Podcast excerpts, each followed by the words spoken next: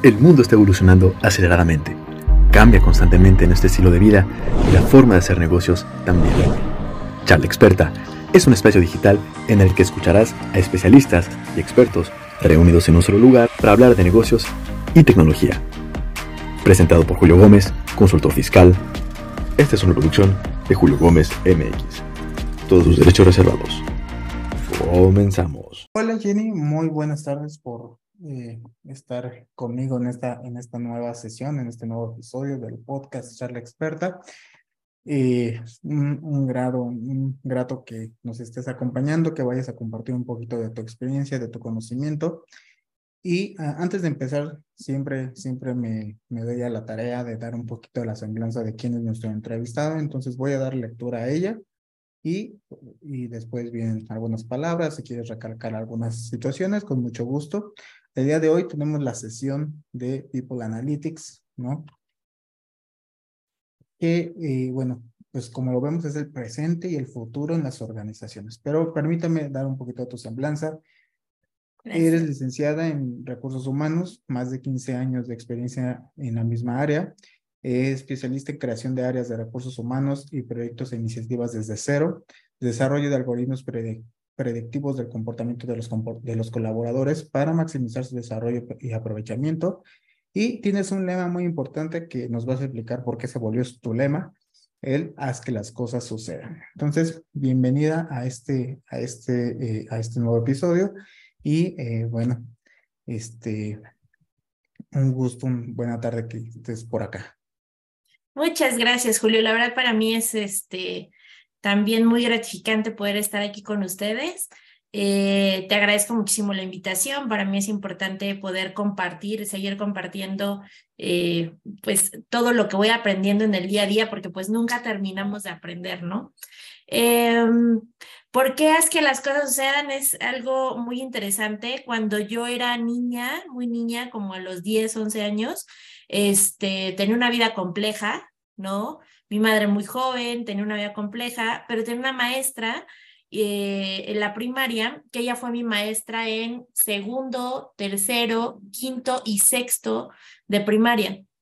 Y entonces ella siempre me decía, Jenny, haz que todo lo malo se convierta en, en bueno, tú puedes hacer que todo lo malo se convierta en bueno. Eh, cuando empecé mi vida laboral y tuve oportunidades de crecimiento, las personas que me eh, formaron, cuando me ofrecieron una muy buena oportunidad, me dijeron, ¿para qué lo tomas si no lo vas a poder hacer? ¿No? Este, ¿cómo, cómo dices que sí si, si no vas a poder? Entonces, de ahí empezó como este tema de hacer que las cosas sucedieran si me tenía que preparar, si tenía que estudiar, si tenía que aprender, si tenía que hacer lo que yo tuviera que hacer para que saliera, lo hice. Y hoy es una frase que enseño sea, a todos los que trabajan conmigo, colaboran conmigo o tengo la oportunidad de darles mentoring, eh, pues que sepan y que crean en ellos que sí, que pueden hacer las cosas, este, que pueden hacer las cosas realidad, ¿no?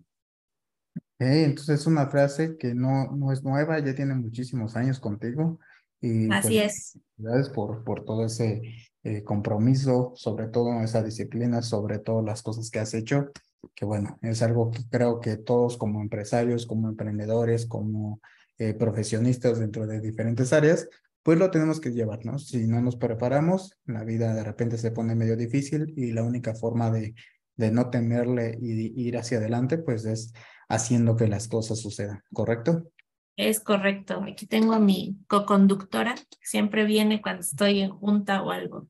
Ah, perfecto. Entonces, este, espero que también ella nos pueda aportar un poquito sobre eh, ya, ya que es nuestra eh, acompañante invitada eh, eh, de sorpresa principalmente. De sorpresa, sí, sí, sí. Perfecto. Entonces, pues mira, eh, básicamente, como te comentaba, en nuestra sesión vamos a hablar un poquito acerca de lo que hoy es día People Analytics, pero antes de, entrar, bueno, más bien entrando a detalle, pues me gustaría saber qué es People Analytics, sobre todo a lo mejor hay personas ahorita en nuestra, eh, en esta, eh, pues sí, en esta intervención que pues no saben qué es People Analytics o en qué consiste este término. Sí, bueno, pues primero invitarlos, ¿no? A todas las personas que nos están viendo y que nos están siguiendo en las redes, que nos digan ellos que entienden o conocen por People, por People Analytics. Eh, A ver, People Analytics llega a, mi vida porque eh, soy apasionada de eh, las estadísticas, ¿no? Este, me gusta mucho Excel, este, me gusta demostrar que las cosas que decimos tienen un argumento. Entonces, bueno, en todo esto eh, yo encuentro una especialidad de People Analytics y me parece que la parte de People siempre ha sido lo mío, ¿no? y la analytics pues también se me facilita, es, es algo que me gusta, y entonces me meto a investigar un poco qué es People Analytics y finalmente pues es una metodología que está basada en dos cosas, una que me gusta y otra que no me gusta, una que son las matemáticas que no me gusta y otra que es la experiencia humana que sí me gusta. Yo de formación soy psicóloga y soy psicóloga, psicóloga clínica. Eh, entonces, pues encontrar esta relación entre la experiencia humana, eh, basada en, datos se vuelve verdaderamente eh, relevante, ¿no? ¿Por qué? Porque son observaciones, porque eh, se definen patrones y con esto nosotros podemos conocer, entender, visualizar y sobre todo a donde termina el People Analytics, que es lo más importante, podemos predecir. ¿Qué podemos predecir? Comportamientos. Y en recursos humanos la predicción de comportamiento se vuelve eh, muy interesante, ¿no? Porque puedes predecir eh, rotación, puedes predecir eh, cuando una persona va a poder subir a otra posición o no, ¿no? Cuando lo vas a llevar a su grado máximo de competencia y ya terminar frustrado y saliendo de la organización. Y entonces, realmente eh, eh, el People Analytics es, eh, concentra toda esta parte que seguramente hemos venido haciendo, pero que te lleva a otro nivel, ¿no? Ya no son promedios, ya no es media, ya no es moda, ya empiezas a hablar de correlaciones. que al menos en, psicología, pues lo viste en, en, los semestres de estadística, ¿no? Este, y empiezas a hacer correlaciones y a demostrar que efectivamente hay una variable que está afectando a otra variable. Lo más común, por ejemplo, que medimos y que siempre nos dicen es que las mujeres ganan menos que los hombres, ¿no? Y, o que hay más mujeres que hombres. ¿Y qué sacas tú? Pues cuántas mujeres hay y cuántos hombres hay. Y cuánto ganan las mujeres y cuánto ganan los hombres. Y sacas un promedio. Pero hay algo eh, eh, que se llama eh, este, desviación estándar, ¿no? Que te dice si ese promedio es significativo. O sea, si verdaderamente hay una gran diferencia entre estos sueldos. cuando aprendes esas significancias, la verdad es que se vuelve, la interpretación es diferente, completamente diferente. Ya no usas promedios nada más, a veces usas la media, a veces usas la moda, a veces usas la mediana. Este, y metes otros temas y hablas de otros temas, pero con mucha más certeza. Eso es el People Analytics. Y entonces eh, es cuando empieza a ver realmente resultados sobre la población, sobre la people, ¿no? sobre la población, si realmente, este, digo, tú ya nos lo vas a compartir más adelante, eh, a lo mejor como dato curioso, si es verdad que en ciertas industrias o a nivel general las personas, bueno, sobre todo las mujeres ganan más o, eh, hay más mujeres en cierto sector que bueno, eh, digo, a lo mejor como rato, dato curioso, como te decía, eh, lo podemos estar viendo, pero pues básicamente es ir dando datos sobre ciertas información medible, ¿no? Sobre las personas, ¿no? Principalmente que es lo que, bueno, es tu rama de especialidad y es donde te has estado entrando. ¿Es correcto? Es correcto. Sí, sí, sí, 100%. La verdad es que por ahí hay una frase que eh, cuando tú este, opinas eh, sobre algo eh, sin datos, es simplemente un, una opinión, ¿no? Tú no lo puedes demostrar. Cuando tienes datos, pues ya das certeza y das predictibilidad, que es a donde, a donde nos lleva el People Analytics. Ok. Y entonces, este, bueno, aquí nos vamos a, a enfocar o nos vamos a ir a cómo se utiliza o hacia las empresas, las organizaciones, cómo es que utilizan este, esta rama, esta, esta especialidad, vaya, o este eh, herramienta principalmente, porque son herramientas realmente. Sí, es, son herramientas este, y, se utiliza en, a ver, el, analytics, los analíticos se utilizan en todas las organizaciones, las utilizas en marketing y las utilizas en finanzas y en comercial. Este, y bueno, pues nos fuimos ahora a la parte eh, organizacional. Como eh, tenemos más de 123 indicadores en recursos humanos. Entonces, a, a veces nada más nos quedamos como en los primeros 10 o 15, ¿qué es el ketón? ¿Qué es la rotación? Este, ¿Cuántos eh, ingresos tuvimos por fuente? ¿no? Y, realmente hay muchas otras cosas que pueden medir. Y, insisto, el tema eh, es que hay tres niveles en People Analytics, ¿no? En People Analytics, primero, eh, tú, tú dices qué pasó. Con los datos que tú tienes, tú le dices a la empresa, fíjate que pasó esto, entrevistas de salida, rotación, todo te dice qué pasó el segundo nivel, cuando empiezas a hacer eh, temas ya, causas, efectos y correlaciones, que ya se ah, nos habla de un diagnóstico, es por qué pasó. Si tú sabes qué pasó, está bien. Si tú sabes por qué pasó, lo puedes mejorar, ¿no? Lo puedes este, hasta evitar. Y ya digamos que el tema más alto de, de, de la analítica es la predictibilidad. ¿Qué es probable que suceda? Eh, algo, por ejemplo, común tanto en psicología como en, en, en, People Analytics es no hay certeza. Yo no te puedo asegurar al 100% que algo va a suceder. Yo te puedo dar una probabilidad. ¿Qué tan probable es que suceda? ¿Qué tan probable es que se vaya? ¿Qué tan probable es que sea exitoso? Y esta probabilidad te da mucho más acierto que el solo creer, pues yo creo que le va a ir bien, yo creo que ya se va a ir, yo creo que esta fuente está eh, funcionando.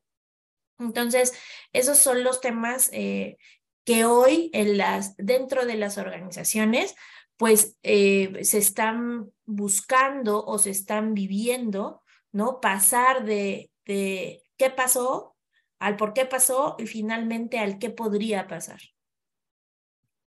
Ok, y entonces se convierte en una de las herramientas más importantes dentro de, una organización, porque no solamente estamos hablando de creencias, sino también un fundamento eh, basado en una, en una medida que realmente nos está diciendo qué comportamientos en algún momento con las personas que están teniendo dentro de la misma organización, pues sean, eh, digamos, totalmente reconocibles ante una medida para poder determinar y sobre todo tomar decisiones de a lo mejor por ahí, pues si algo estamos fallando, poderlo mejorar, si en algún momento tenemos un, errores o tenemos este, ciertas circunstancias que a lo mejor no están favoreciendo el comportamiento de las personas dentro de tu organización, pues automáticamente empiezas a detectarlo, no solamente porque creo que fulanito se enojó, sino eh, o, bueno, fulanito o esta, estas personas están enojadas, sino también tener la medida y como dices, un fundamento, un respaldo de decir,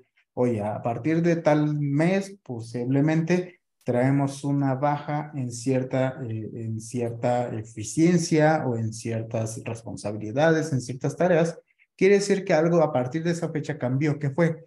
Y a lo mejor por ahí nos dimos cuenta que cambiamos al jefe de área y entonces eh, puede ser que él sea el responsable sobre esta afectación hacia la empresa o a lo mejor en ese momento, eh, no sé, hay, hay algún hecho en común. ¿Qué pasó? Porque no es lo mismo que solamente sea un comportamiento hacia Jenny, que eh, ya sea Jenny y Julio y que sea Jenny, Julio y, Juanito y Felipe y todos los, eh, los miembros de la organización eh, qué está pasando cuando a lo mejor en otras áreas no pasó nada o, este, o es en general, ¿no? Es una situación general, poder determinar y como te digo, en algún momento puedes llegar a tomar decisiones. No sé si por aquí tengas algún ejemplo, digo, para, para empezar a, ejemplificar y que las personas lo estén entendiendo un poquito más. Si tienes algún ejemplo hasta aquí de eh, pues algo que, que con lo que ahorita está, ahorita hemos visto, eh, pueda, puede ejemplificar Carlos yo sé que sí, fíjate, fíjate que en una de las empresas con las que trabajo, a ver, eh, eh,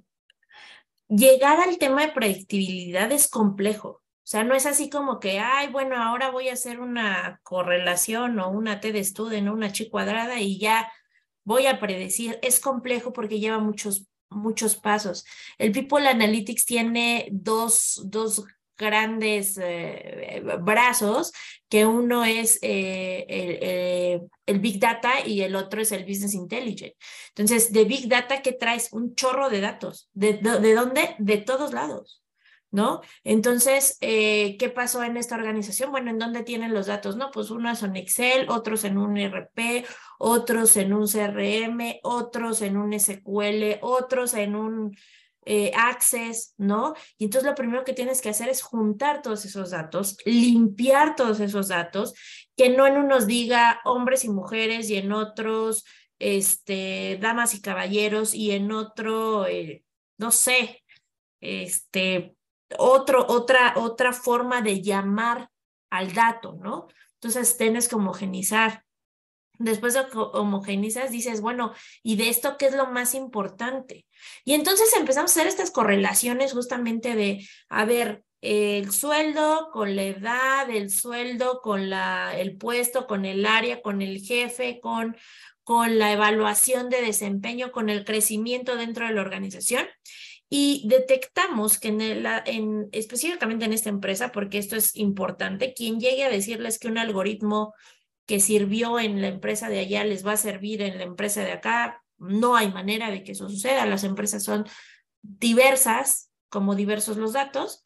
Y entonces, eh, en, esa, en esa empresa específicamente descubrimos que las personas que se iban, que rotaban, rotaban a los dos años. Y rotaban si no tenían un crecimiento dentro de la organización. Y crecimiento no nos referimos a aumento de sueldo. Nos referimos a una capacitación, certificación, cambio de puesto, cambio de área, algo que sintiera, que, que, que la gente sintiera y viera que para la organización su desarrollo profesional era importante.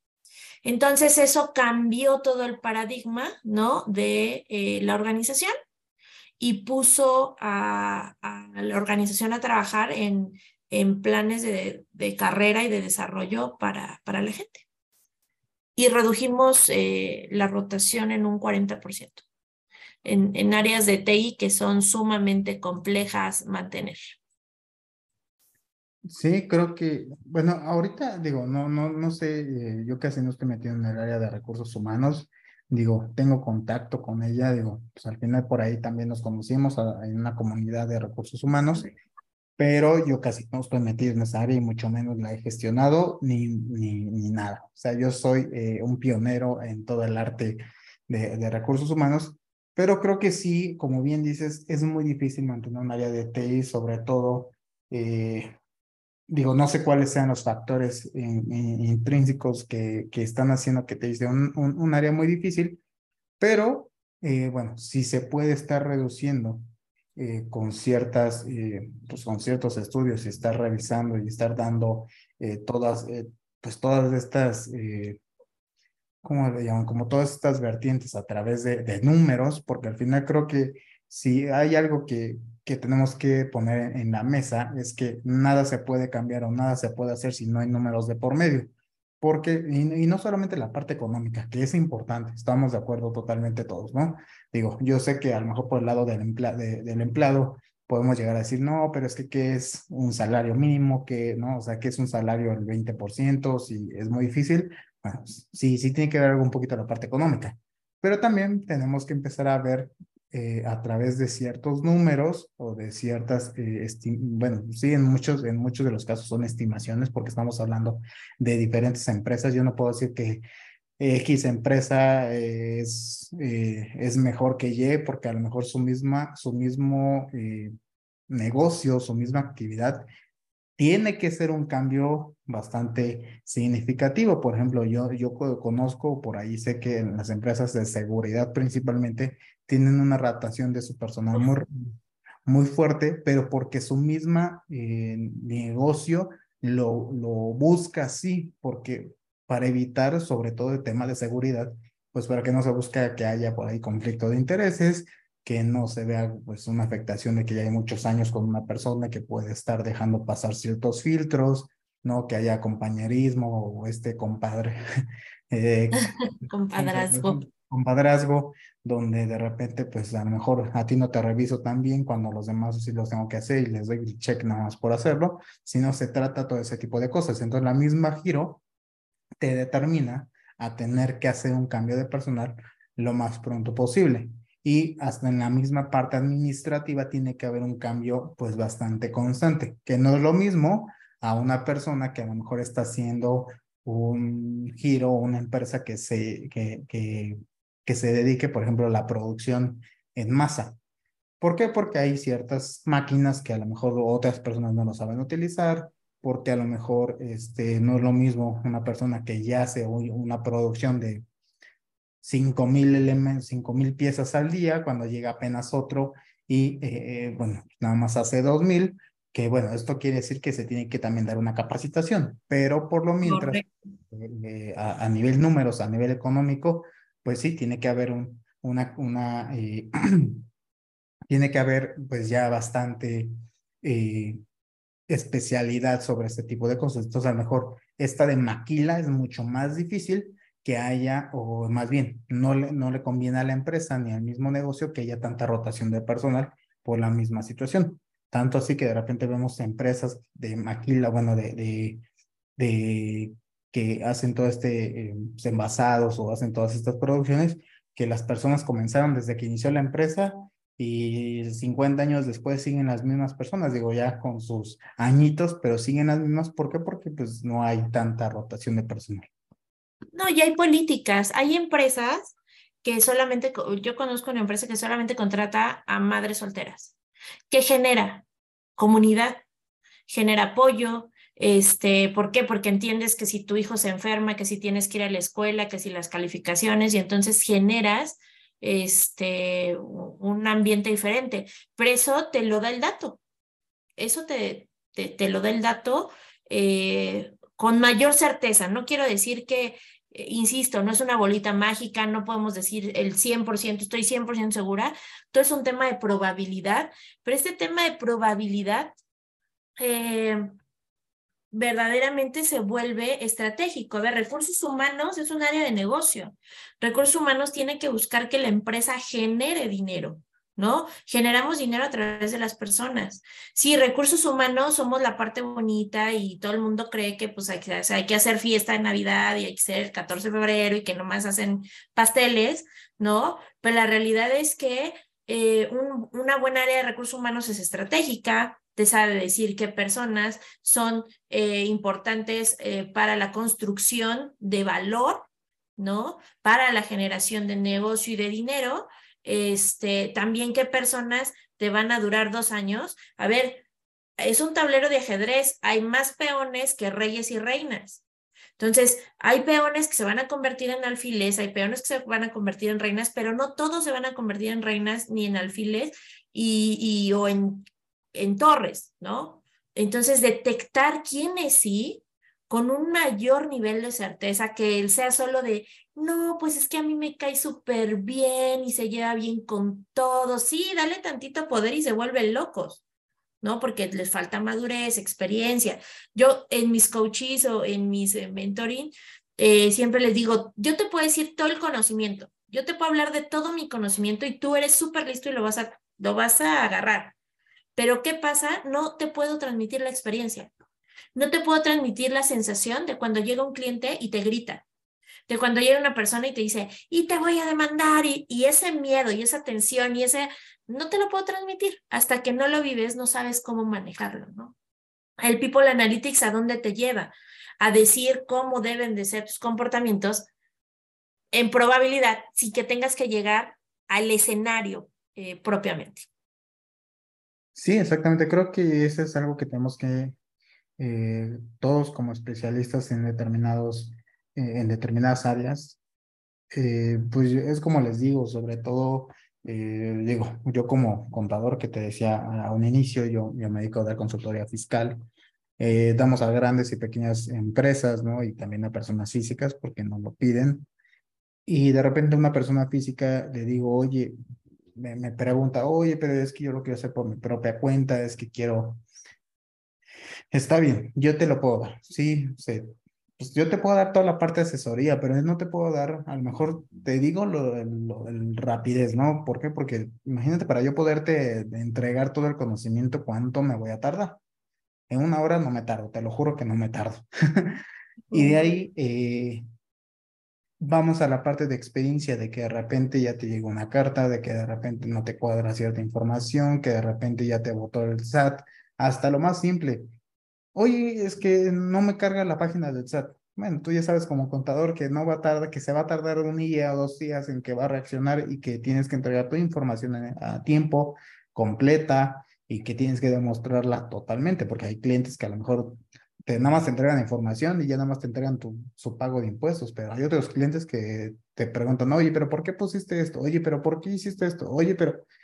Y el, oye, pero híjole, te va complicando la existencia. Entonces sí es como, yo te puedo dar todo el conocimiento que tú necesites, pero las experiencias, pero saber ciertos, hasta los hacks, de repente nosotros damos capacitaciones en, en, contabilidad, en, bueno, en, diversas áreas. Y yo les y algo que siempre les repito, les digo, yo sé que ya pagaron un curso, pero aquí yo no les vengo a enseñar todo lo que uno sabe o todos los posibles procedimientos. Es imposible hacerlo. Yo ahorita te estoy dando cierto camino que puedes ir siguiendo para que tú mismo agarres tu libro, te agarres tus leyes, agarres eh, más información y te lo pongas a leer. Yo ya te di un camino estructurado de cómo, o sea, yo ya te puse las piedritas en el camino, pero ahora a ti te toca empezar a caminar sobre esas piedritas para decir, este, para poder en el día de mañana, pues, eh, pues darle un seguimiento para poder eh, enfrentarte a la vida y de repente eh, nos dicen, oye, pero es que yo pensé que era más fácil. Es que el problema no es que sea fácil, no es que sea difícil, es que es muchos años de preparación porque yo no voy con el área de mercadotecnia ni con el área de RH a decirle, oye, no, tienes que hacer esto porque yo como soy contador, lo tienes que hacer así. No, me va a decir, a ver, espérate, eso es por ser tu contador, pero yo por ser área de recursos humanos te tengo que decir que no nada más se trata de, vamos a implementar eh, una modalidad de que facturen ciertas personas. No, no se puede. ¿Por qué? Porque hoy en día el comportamiento de las personas es a través de un sueldo. Si tú le metes que te empiecen a facturar, su comportamiento es un poco más liberal. Si hoy las tienes 24/7, el día de mañana no vas a tener tan 24/7 porque es un servicio independiente, ¿no? Eh, eh, te digo un ejemplo, digo nada más para, para tenerlo ahí como presente esa, esa área o, esos eh, ejemplos para que lo entienda un poquito más la gente, que sí se requiere este, especialidad en todas las áreas, pero con un líder o con una persona que tenga el conocimiento suficiente para poderlas hacer. No llegar por creencias o, eh, por ejemplo, hay muchos emprendedores, ¿no? sobre todo cuando ya su emprendimiento está creciendo bastante, que se quieren meter en todas las áreas, todas las áreas. Él las quiere controlar, y, es que lo vi en YouTube y es que lo vi en TikTok, que hoy se volvió muy famoso ese, ese dicho. Yo vi en TikTok que se puede hacer de esta forma, porque mi compadre me dijo, porque mi amigo del alma me dijo que, o porque una persona que se dedica a lo mismo que yo paga menos impuestos, ¿no? En mi caso. No, no, no podemos hacerlo, es que la otra persona, porque la otra persona o porque esta organización es muy diferente, el, ambiente de la organización, el clima organizacional es muy diferente nuestra organización que este, la otra empresa que estamos trabajando, con la que estamos trabajando, ya sea cliente, proveedor, lo que sea, ¿no? Entonces, sí, sí se tiene que empezar a delimitar muy bien. Una primera, la parte de experiencia, la segunda, eh, pues, y sobre todo el conocimiento. Correcto. Y entonces aquí empezamos a, a tocar un tema bastante eh, ¿cómo se llama? Pues bastante interesante que, que me gustaría que nos resolvieras, que es por qué es importante, sobre todo al área de recursos humanos, sobre todo a estas personas que se dedican a, a estas áreas, conocer acerca de People Analytics. Primero porque es el futuro en el presente, ¿no? Hoy ya ah, se están buscando estas posiciones en el mercado eh, claramente son escasas. ¿Por qué? Porque, a ver, mucha de la gente que trabajamos en recursos humanos, una somos psicólogos y dicen que estudiamos psicología porque no tienen nada de matemáticas. Yo quiero decirles que por lo menos llevamos eh, cuatro semestres eh, materias de matemáticas dos matemáticas básicas, sumar, restar, multiplicar y dividir, pero las otras dos ya son estadística inferencial, diferencial y probabilidad, eh, y que todo lo que sabemos hacer en cuanto a cuestionarios o encuestas deben de estar medios estadísticamente. Entonces sí tenemos un conocimiento estadístico. Los que son administradores, bueno, pues pasaron por conta, pasaron por, eh, por, por áreas que traen también la parte matemática eh, y a lo mejor van más por el área administrativa. No olvidemos que estamos en una revolución tecnológica, no olvidemos que eh, vamos a hacer una generación data driven, en donde todo es dato, en donde, a ver, ¿por qué hoy hay escasez de programadores? Porque el mundo, o bueno, en México, requerimos un millón de programadores al año y tenemos 100 mil. Entonces, eh, ese, ese, ese es el tema en nuestro país y en todos los países. ¿Y qué sucede?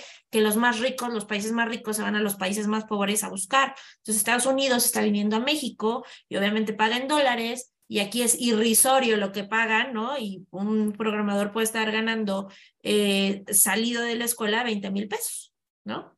cuando, y puedes tener posiciones donde un director general está en 120 mil, 140 mil pesos y un desarrollador eh, senior gana eso.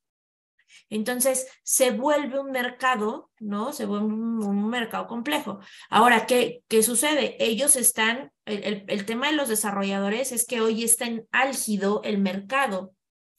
Eh, en unos años, no más de 10, el tema de data driven va a ser en todas las áreas y si tú no sabes matemáticas, estadísticas, probabilidad y programación, pues no vas a poder jalar, Hoy yo tengo 40 años y estoy en People Analytics.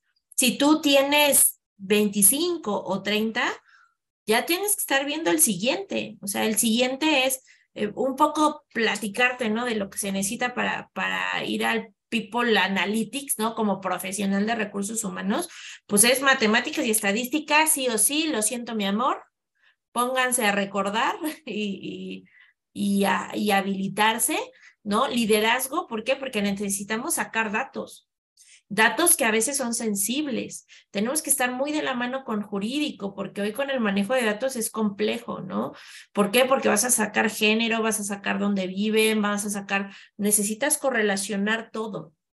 Necesitas sacar una correlación prácticamente entre todo, entonces también debe de haber esto que, que permita influir en las organizaciones, que genere el valor para los dueños eh, o socios de las empresas que digan, vale la pena invertir nuestro tiempo en el manejo del dato. Necesitamos la parte de administración porque eh, necesitamos comunicar los datos. Hoy hemos hablado o han escuchado seguramente hablar del storytelling y del design thinking.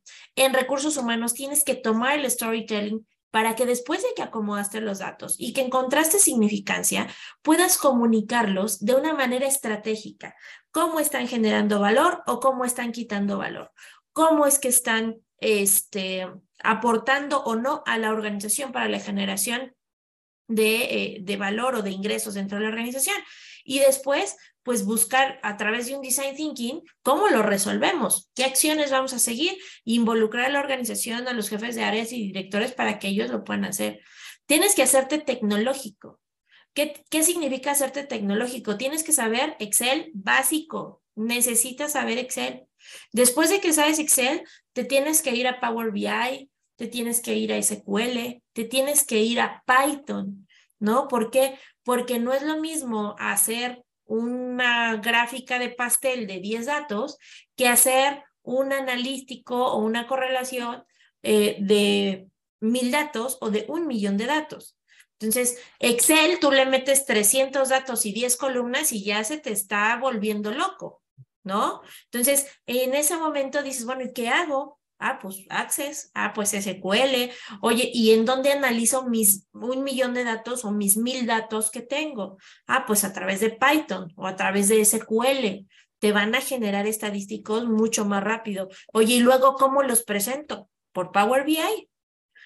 Entonces, el tener este conocimiento y el saber cómo qué es lo que sigue, te va a llevar a que, a que entiendas al final del día, por qué tienes que, o sea, cómo te puedes volver estratégico, dejar de ser el que recluta uno, sí, señor, yo lo recluto, recluta dos, recluta tres, recluta cinco, ahora ya cubre esto y empezar a decir, a ver, no, no necesitamos seis, necesitamos tres, hay que capacitar a fulanito para que sea un buen líder y no se nos vayan, este, y hay que darles un desarrollo, lo cual va a generar tanto ingreso, tanto valor y va a disminuir tantos costos.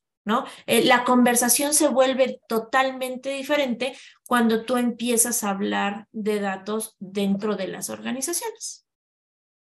Ok, y aquí eh, déjame un poquito a, mitad de, lo, de tu intervención, comentaste un, una, pues, una, una palabra bastante interesante que es la parte del líder, de, de saber formar líderes en este, pero no vamos a entender un líder como esta persona jerárquica hasta arriba de, de la organización, sino personas no, que... es un jefe.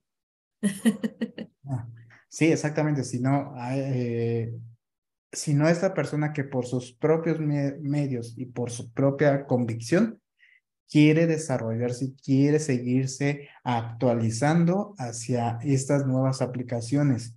Y por eso es que hoy en día, digo, creo que muchas organizaciones están buscando líderes, no solamente como, como colaboradores, sino como aliados de su propio negocio, porque saben perfectamente que hoy quien no está desde redes no es, no es un negocio que exista. En la segunda parte, quien no se está actualizando, que tenga servidores, ¿no? A muchas empresas les costó la pandemia por la situación de que no todos estaban presencial y ahorita pues ya muchas empresas que ya no han regresado a su a, oficina desde hace pues desde la pandemia, ¿no? Desde que inició la pandemia.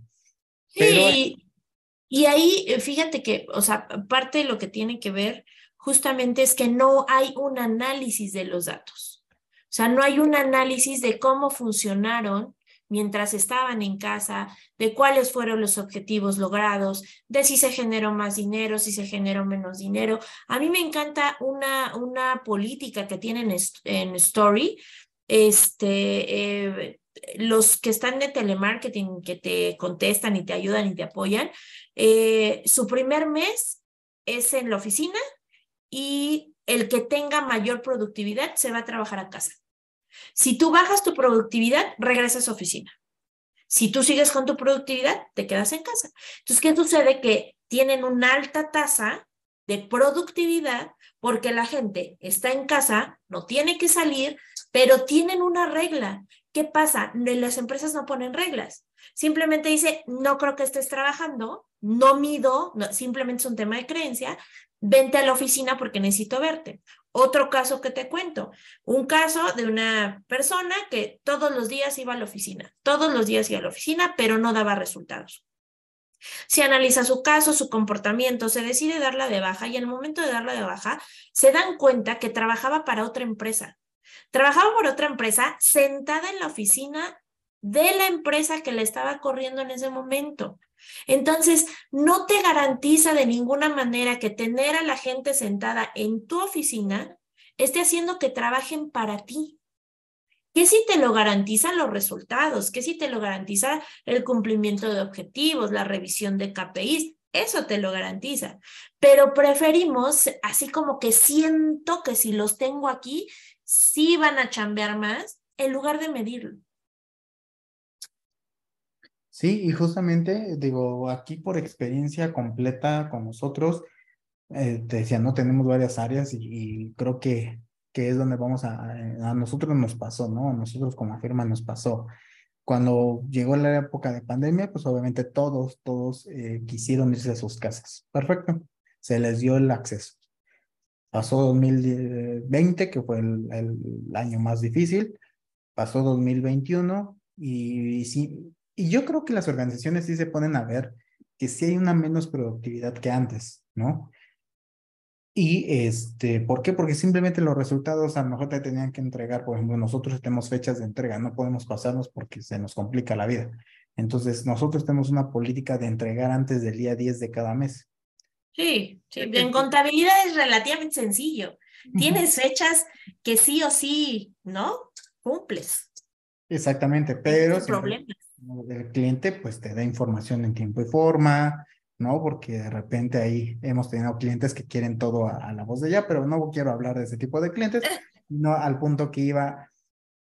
Empezamos a ver que empezamos, empezamos ya ahora en lugar de entregar el 15, nos íbamos, de repente estamos entregando el día 15, eh, digo, perdón, el día 10, empezamos a entregar el día 15, empezamos a entregar de repente eso, pues los primeros tres meses como que se fue incrementando el tiempo. Entonces de repente yo hablé con, con el director fiscal, le dije, oye, ¿qué está pasando? Porque tu equipo, yo entiendo perfectamente que todos nuestros clientes, que todos resintieron ese, eh, esa situación de que de repente pues ya te vas a tu casa y tu familia, tu mamá, a lo mejor personas que viven con su mamá, que viven con su esposa, que tienen hijos, pues de repente llega el niño chiquito y, ay, ¿cómo estás? Sí, este, sí, ahorita juego contigo, ¿no? Oye, que ya vamos a comer, ¿no? Pues corriendo, es quitar la computadora, ponerla a un lado, porque a lo mejor donde tu espacio de trabajo era tu cocina, digo, cada quien a sus medidas. Su comedor. Su comedor, ¿no? A su medida de sus eh, oportunidades. Bueno, el caso es que nosotros empezamos a ver que empezó a bajar mucho esta, esta situación. Cuando te empezó a ver ya el caso de que otra vez podamos volver a regresar a oficinas, se implementó esta misma política. Si tú me entregas los resultados en tiempo, puede estar en tu casa, ¿no? Y puede estar 100% de esa situación. Si tú no me entregas resultados, automáticamente ya sabes perfectamente, solamente se te da un aviso de que la siguiente semana vas a estar, bueno, el siguiente mes y comienzas a trabajar con nosotros, o la siguiente semana, o no sé, el día que, que se tiene que haber, y tal vez, eh, pues tú ya a lo mejor ya habías hecho un plan, porque de repente pues, eh, empezamos a tener un poquito más, se implementó primero la política de que hiciéramos eh, videocámara, bueno, este, videollamadas al inicio de la jornada y al final de la jornada y intermedia hacer una, una mínima de cinco minutos, ¿no? Para saber dónde estaban, si sí estaban en sus casas, pero de repente pues tú puedes poner, empezaron a hacer los filtros, empezaron, no, sí estoy en mi casa, ¿no? Y de repente escuchábamos, este, atrás, llevamos... Pero fíjate que eso es empresas muy mexicanas. Sí. O sea, en Estados Unidos, en Argentina, o sea, no les importa en dónde estés trabajando. No, les importa. El tema es ¿qué me estás entregando? O sea, ¿por qué quiero saber si estás en la playa o estás en una plaza de Starbucks o estás en el comedor de tu casa? Eso no te garantiza nada. Para mí, justamente, algo que, que, que se implementó es, vamos a ver las condiciones, vamos a ver cuánta familia tienen, con quién viven, hasta para lo del apoyo de Internet y todo eso. Y vamos a ver cuáles son las condiciones que mejor le acomodan para que siga siendo productivo. Em, a veces, o sea, es más fácil tener como pocas políticas que agrupen a todos y es súper complicado tener que personalizar el trabajo, pero es que eso es lo de hoy. E, eso es el, el hoy, si tú crees que los chicos que hoy están en preparatoria, cuando salgan, van a trabajar solo para ti, vete preparando porque eso no va a existir.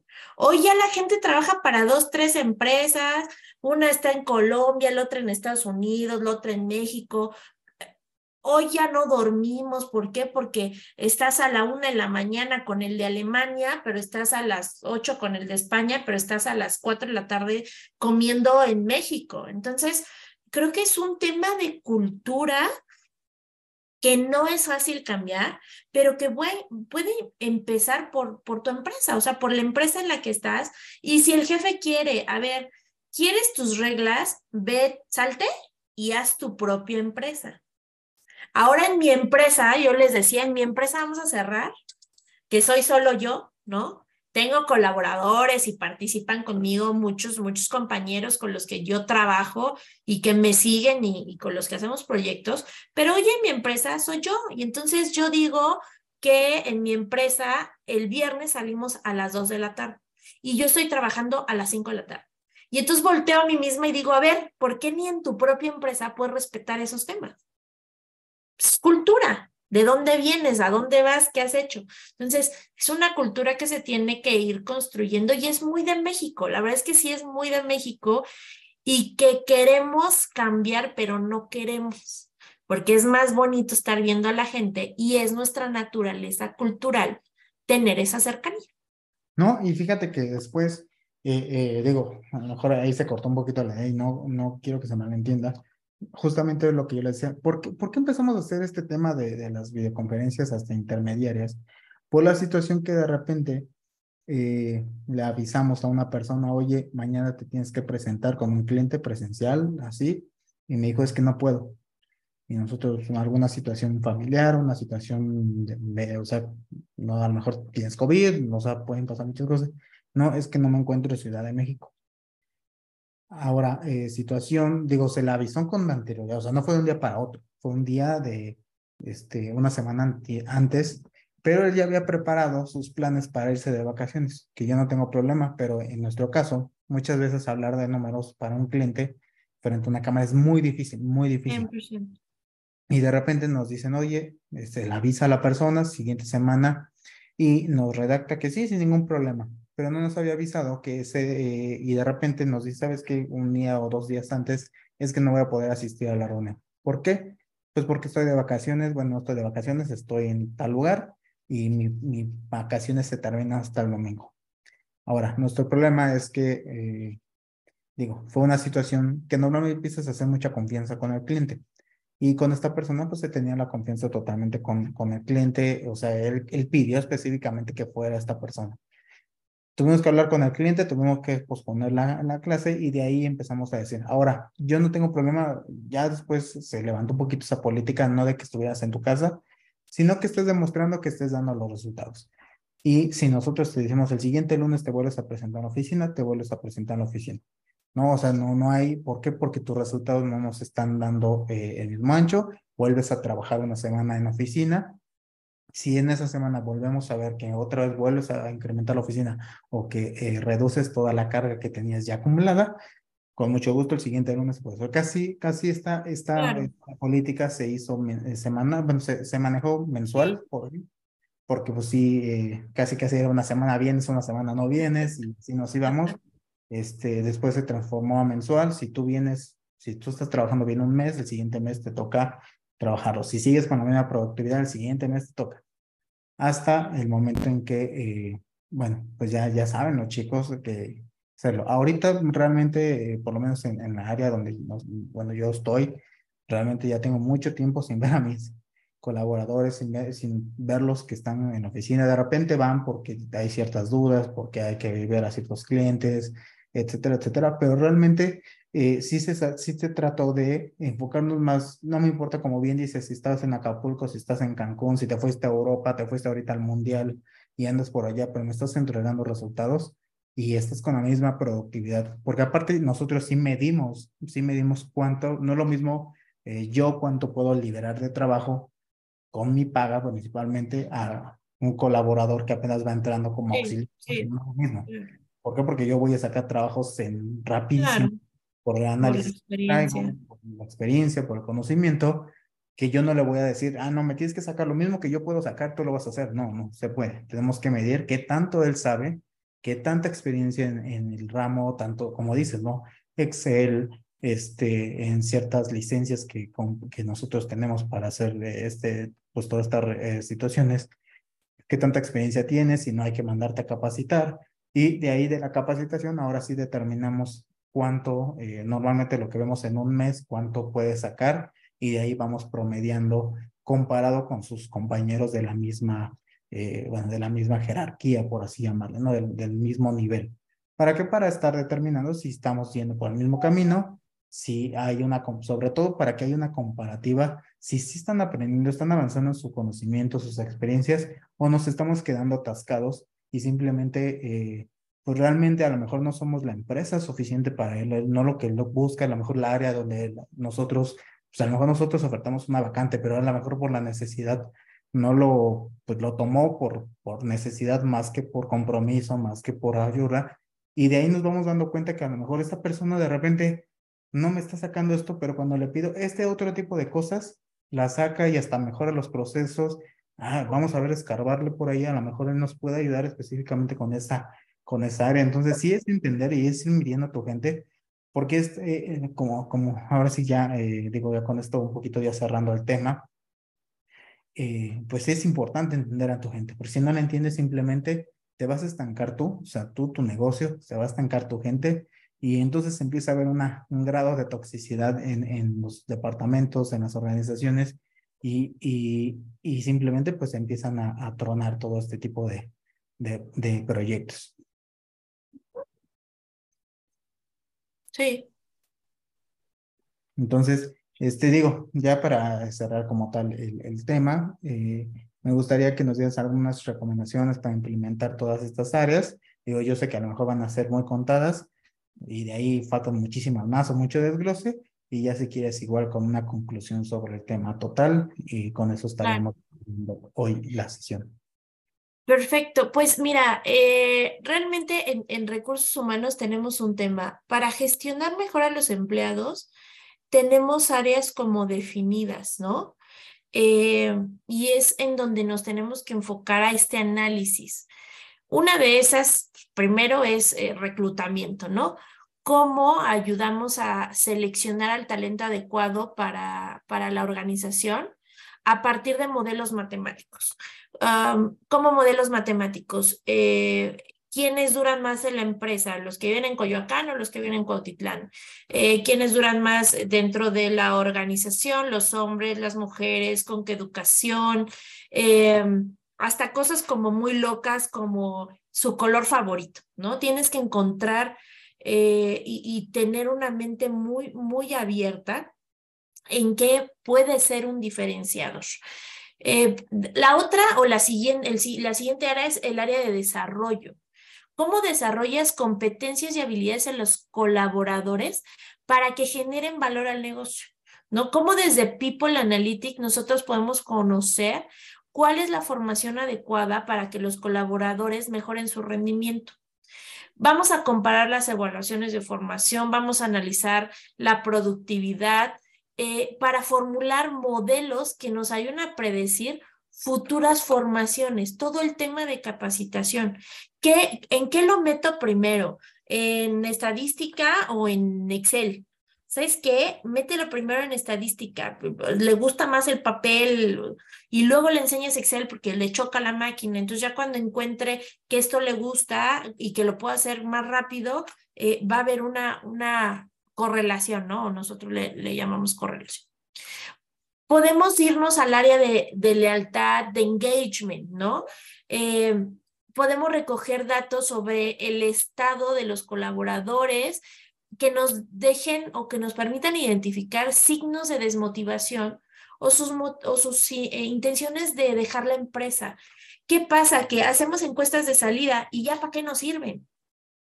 Pregúntales cómo están adentro, pregúntales cómo se sienten. Yo eh, implementamos en una empresa un seguimiento al, a los 45 días, a los tres meses, a los 90 días, al año y de ahí cada seis meses.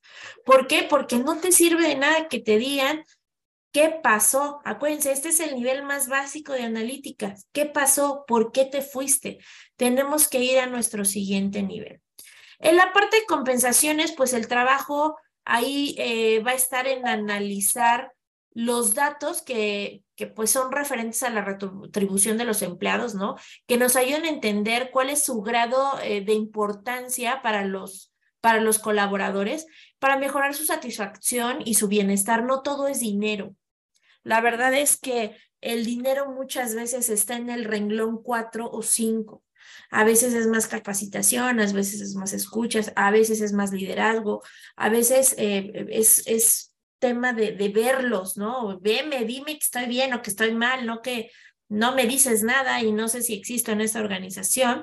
Y si nosotros nos ponemos a analizar respuestas de, pues de diferentes encuestas, que ya tienen que ver con la parte de compensación de sueldos, de prestaciones, podemos ver o detectar prestaciones que no generan valor a los colaboradores, por lo tanto no hay engagement, y otras que a lo mejor no tenemos, que no son tan costosas o sí, pero que van a generar muchísimo valor para las empresas.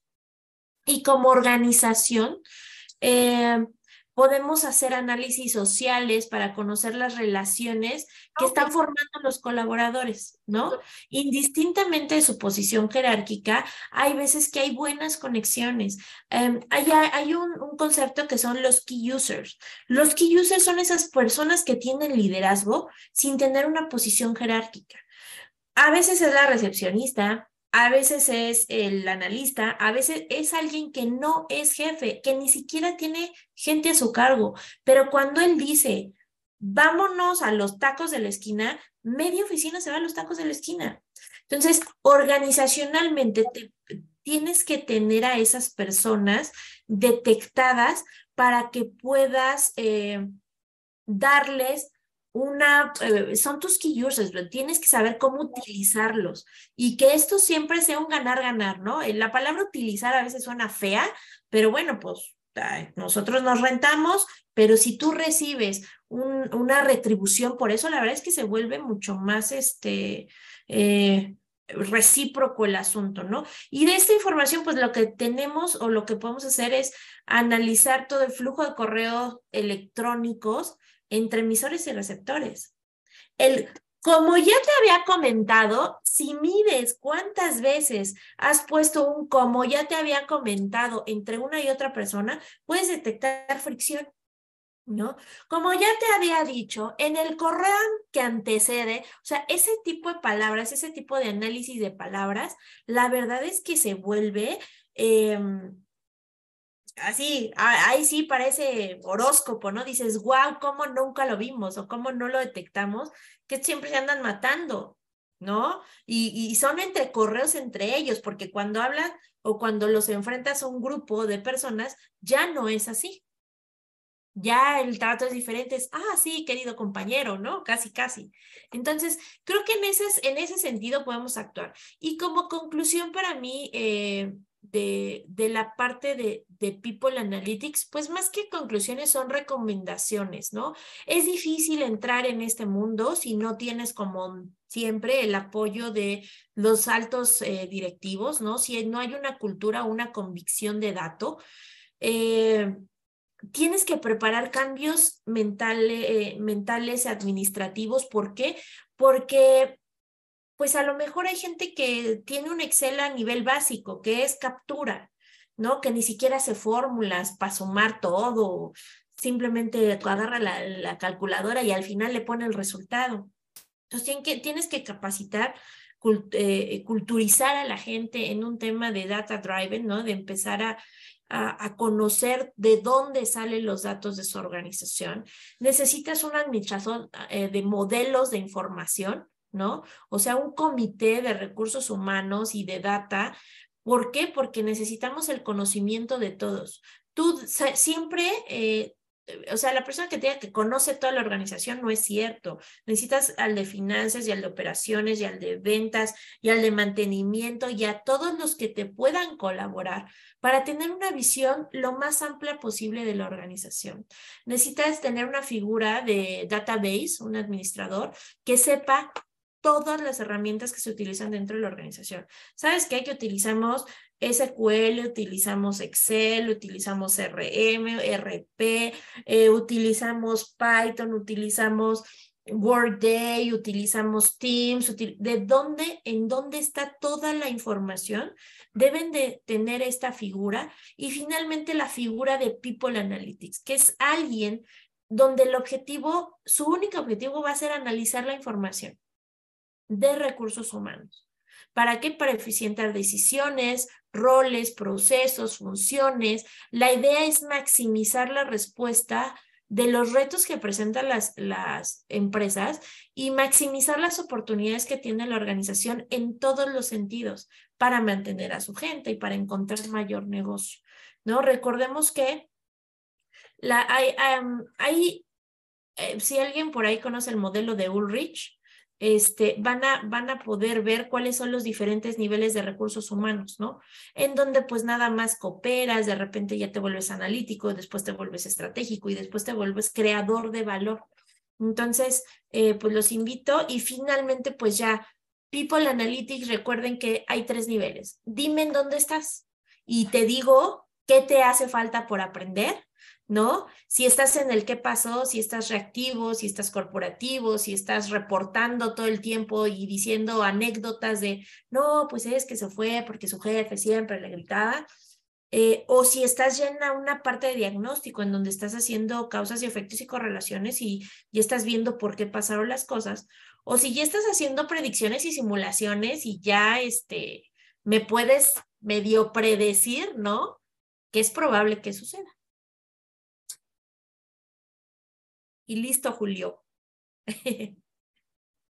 Ahí estás en mute, estás en mute. Cierto. Este, pues, pues, ¿qué te digo, no? Hay mucho que aprender en el área de recursos humanos. Eh, ahorita solamente les estamos dando pequeños, eh, pues, pues, tips de cómo eh, llevar a cabo este, estas áreas. Y pues por lo que vi, por lo que ya escuché, por lo que he visto, bueno, pues creo que nos puedes estar apoyando bastante, ¿no? Si nos puedes compartir tus redes sociales. Sí, con todo gusto.